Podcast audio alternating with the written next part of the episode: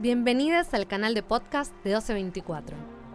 1224 es una plataforma de artes performativas, un espacio alternativo de investigación, entrenamiento y publicación de danza, teatro y performance.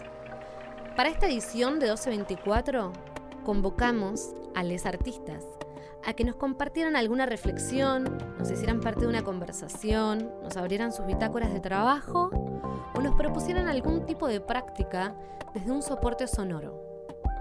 A la distancia viajan los bytes y el sonido nos atraviesa el cuerpo. Les dejamos ahora con Paula Herrera Nobile.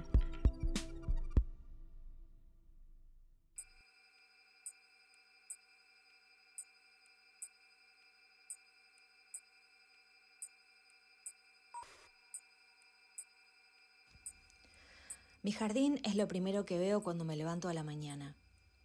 Vivo en esta casa en la ciudad de Buenos Aires desde hace 20 años y el jardín ha sido mi espacio de trabajo y observación desde siempre.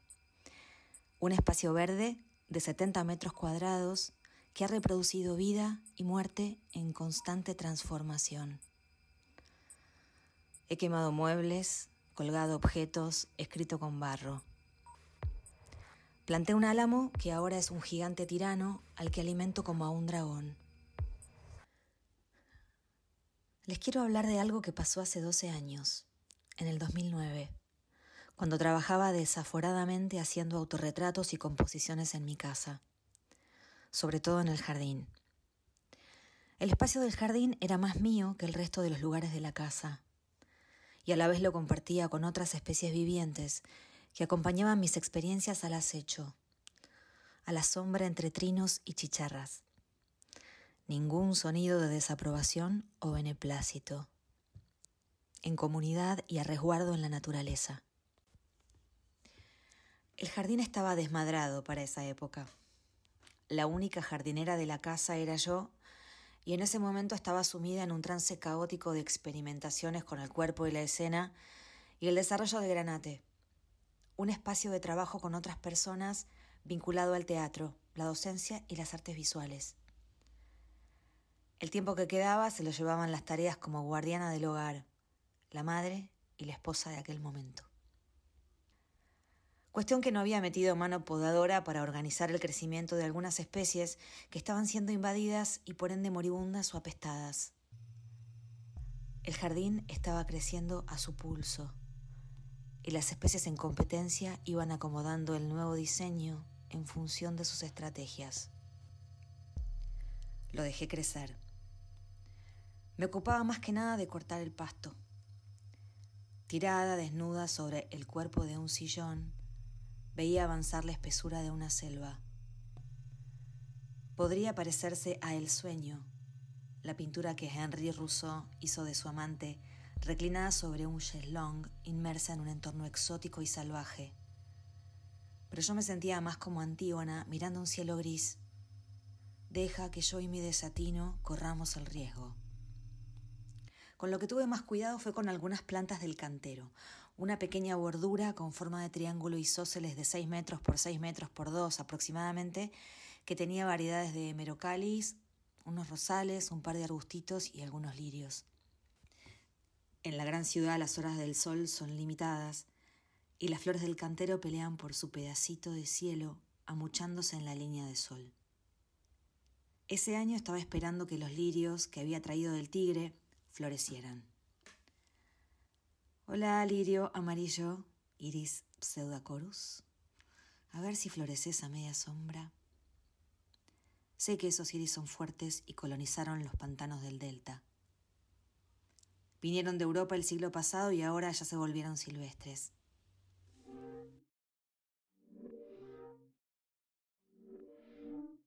Llegaron los primeros días de septiembre de ese año y nos fuimos de viaje con mi familia al sur. Iba desenchufándome de a poco de la intensidad que me venía absorbiendo y ahí brotaron síntomas y pesadillas. Sentía el cuerpo agotado aunque vibrante, esos días en la Patagonia me sentí cansada y me agitaba frente a algunos esfuerzos. Tenía pinchazos en el cuello del útero y un flujo líquido salía de mi vagina. Cuando volvimos a casa en Buenos Aires, me fui directo a mirar el jardín, ansiosa por ver los pimpollos de los iris anunciadores de la primavera. Me acerqué. De los rizomas salían unos vástagos maltratados, como mordidos. No solo no tenían flores, sino que estaban comidos. Comidos. Pero ¿qué bicho se come un tallo de esa manera? O sea, estoy acostumbrada a los caracoles e insectos, pero esto era otra cosa. Revisé el resto del cantero y vi que había montoncitos de tierra alrededor de las raíces de los hemerocalis, que también es otra planta rizomatosa. Algunas veces mi perra hace unos pozos durante sus periodos de embarazo psicológico, pero estos pozitos eran distintos, más organizados. Pequeñas excavaciones que dejaban la tierra muy granulada. O sea que el instrumento, o pata, o garra, o dientes, que hacía la excavación era pequeño, pero muy laborioso para acumular tanta tierra. Pensé en un roedor. Pero ¿qué roedor come plantas? Las montañitas eran piramidales. Lo primero que se me vino a la cabeza fue una imagen de túmulos en un campo donde supuestamente había topos. Seguro lo vi en una película o en un documental, porque recién en 2017 los vi en la naturaleza como una imagen verdadera en mi viaje al Paraguay. Vuelvo al cantero. Unos días después encontré al costado de una mata un hueco, un agujero de un diámetro perfecto de aproximadamente 15 centímetros. Todo el mes de septiembre fue de alerta. Mañana, tarde, noche, madrugada, hacía guardia en el jardín. Los gatos se quedaban horas mirando la zona invadida y se sentaban inmóviles a los bordes del agujero.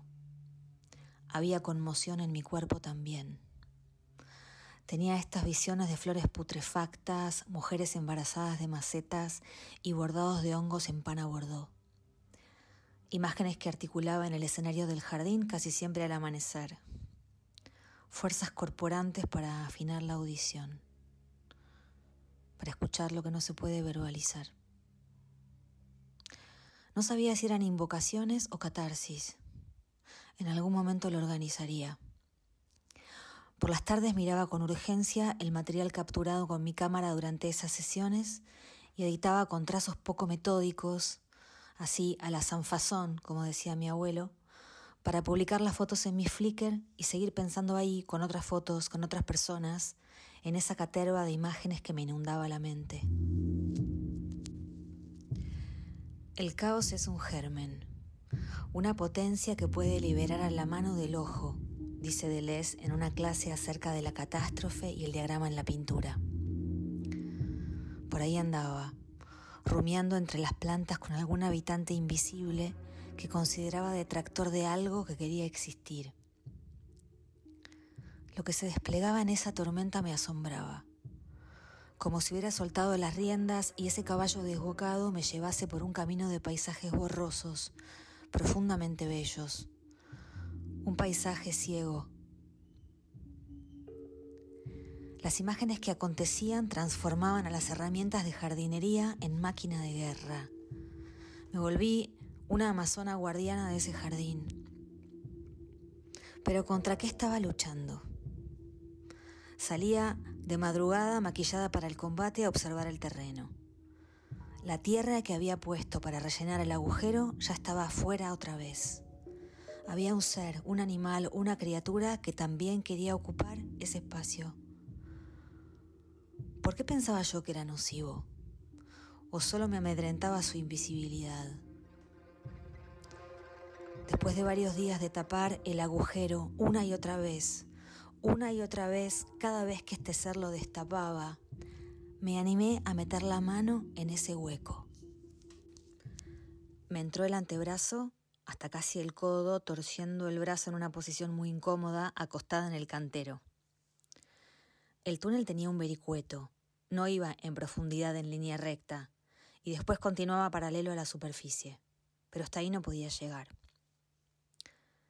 Llamé a un fumigador amigo que vino a casa y le mandó una foto del supuesto túnel a un conocido de la Facultad de Agronomía. Le respondieron que ese tipo de hueco, en Capital, podría ser un rastro de una raíz. Me preguntaron si antes había tenido un árbol ahí. Respondí que mm, tal vez porque había una yuca bastante grande, pero no creía que una raíz de yuca hiciera algo así. Además, una yuca no es un árbol. Parece que una raíz vieja puede arrastrar tierra y dejar esos rastros. Mientras tanto, investigaba en Google qué animales roedores podrían comer raíces o vegetales. Rata, quiz, comadreja. En aquellas épocas de 2009, la información que tenían los buscadores eran ínfimas al lado de lo que vemos ahora. Les recuerdo que la búsqueda por imágenes de Google recién apareció en 2013. En un momento decidí mirar topos. Sabía que los topos no eran herbívoros, pero tal vez en hambruna se comen cualquier cosa. Los topos no hibernan, pero tienen su mayor actividad en primavera. Otra cosa que me pareció extraña es que los topos no viven en ciudades, necesitan campos, praderas. En una de mis búsquedas escribí topos en ciudades. Apareció un solo resultado, Invasión de topillos en las afueras de Madrid. Eso. O sea, alguna vez un topillo visitó una ciudad. En la nota dice que son herbívoros y de un tamaño menor al del topo común. Bingo. Tengo un topillo en mi jardín. Pero ¿cómo llegó hasta acá? ¿Estará solo? ¿Querrá reproducirse? Me inquieta mucho este personaje Presiento que algo no anda bien en mi submundo. Mientras tanto, me hago chequeos y visito a mi médica que no ve nada para preocuparse en los estudios. Pero yo pienso que estoy enferma de algo. Hasta que finalmente se suceden una cantidad de síntomas y eventos en menos de un mes que me llevan a una primera cirugía en noviembre. Diagnóstico, cáncer. Y parece que uno grave, de esos que son invasivos y crecen rápido.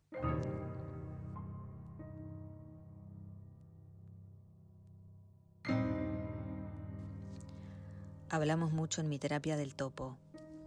Hablo de él y con él. Sigo con mi performance en el jardín. Le hablo al topo de la vida y de la muerte. En esos rituales, en esa zona de umbral me desdibujo y accedo a otra forma de conocimiento. Sigo las huellas del jardín, sus rastros. Mi cuerpo vibrátil entra en otro tiempo. El arte no comunica nada, es un acto de resistencia. Abro comillas, Sara Ahmed, la política cultural de las emociones. Me percato de los límites corporales como mi morada corporal o espacio que habito cuando siento dolor. El dolor está así vinculado con la manera en que habitamos el mundo, en que vivimos en relación con las superficies, cuerpos y objetos que conforman los lugares que habitamos. Nuestra pregunta se vuelve no tanto ¿qué es el dolor?, sino ¿qué hace el dolor? Cierro comillas y agrego ¿qué me hace hacer el dolor?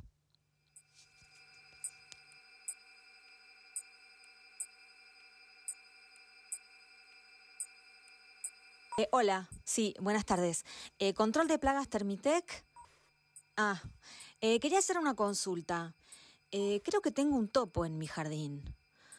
¿Ustedes podrían eliminarlo? ¿Pero por qué decís que tenés un topo? Y porque veo un agujero que tiene un túnel y hay unas montañitas de tierra. ¿Dónde es que vivís? en Saavedra, Cava. Mmm, no, debe ser otra cosa. No hay topos en Capital. Mira, si voy hasta allá y veo que tenés un topo, te fumigo todo y no te cobro nada. Cuestión que el muchacho desratizador me dijo que igual nunca había matado a un topo. Yo quería matarlo. Y que la forma de deshacerse de los topos era ahuyentándolos usando ultrasonido. Veneno no comen porque tienen un olfato superior y lo rechazan. Me intrigaba cómo había llegado el topo hasta ahí. Supuse que a través de alguna de las obras de entubamiento de nuestros olvidados ríos y arroyos subterráneos. La cuenca del Plata enterrada. Me lo imaginaba por ahí, por esos túneles gigantes de concreto, buscando una salida de tierra. Y plop, ahí estaba, en mi jardín.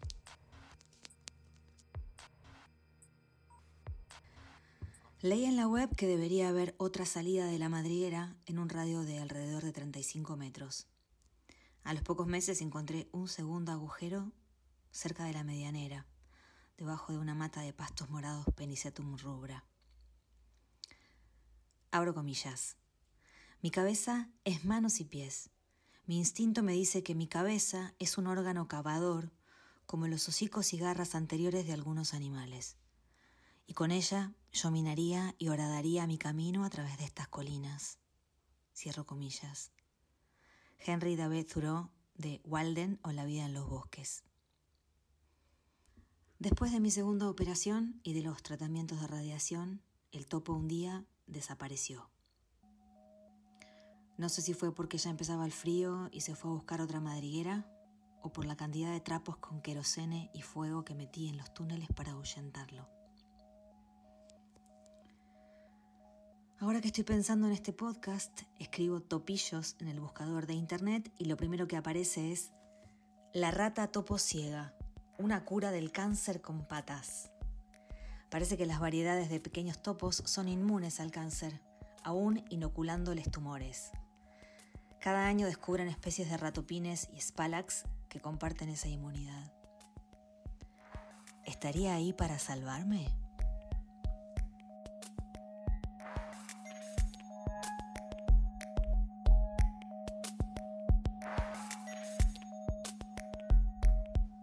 Mi jardín, mi espacio empírico, mi ágora, mi encuadre.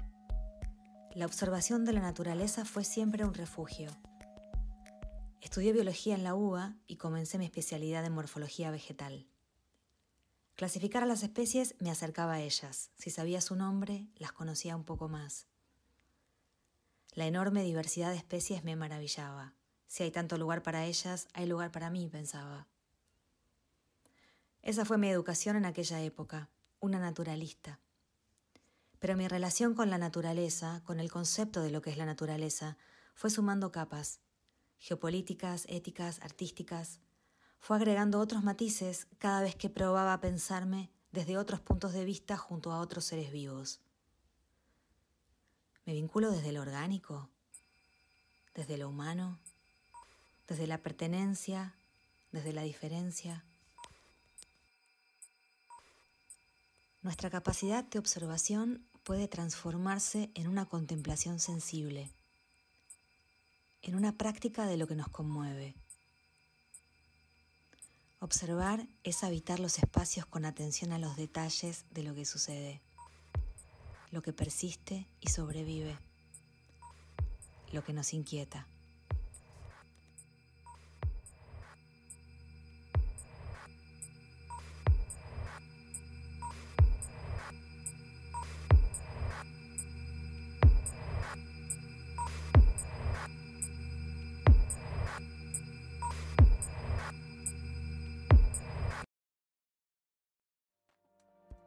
Lo que acabas de escuchar fue un podcast de Paula Herrera Nobile en el marco de la tercera edición de 1224. 1224 somos Lalo Moro, Marcio Barceló y Catalina Lescano. Esta edición es una coproducción con Magma Centro de Artes y cuenta con el apoyo de Mecenazgo y Fundación Santander.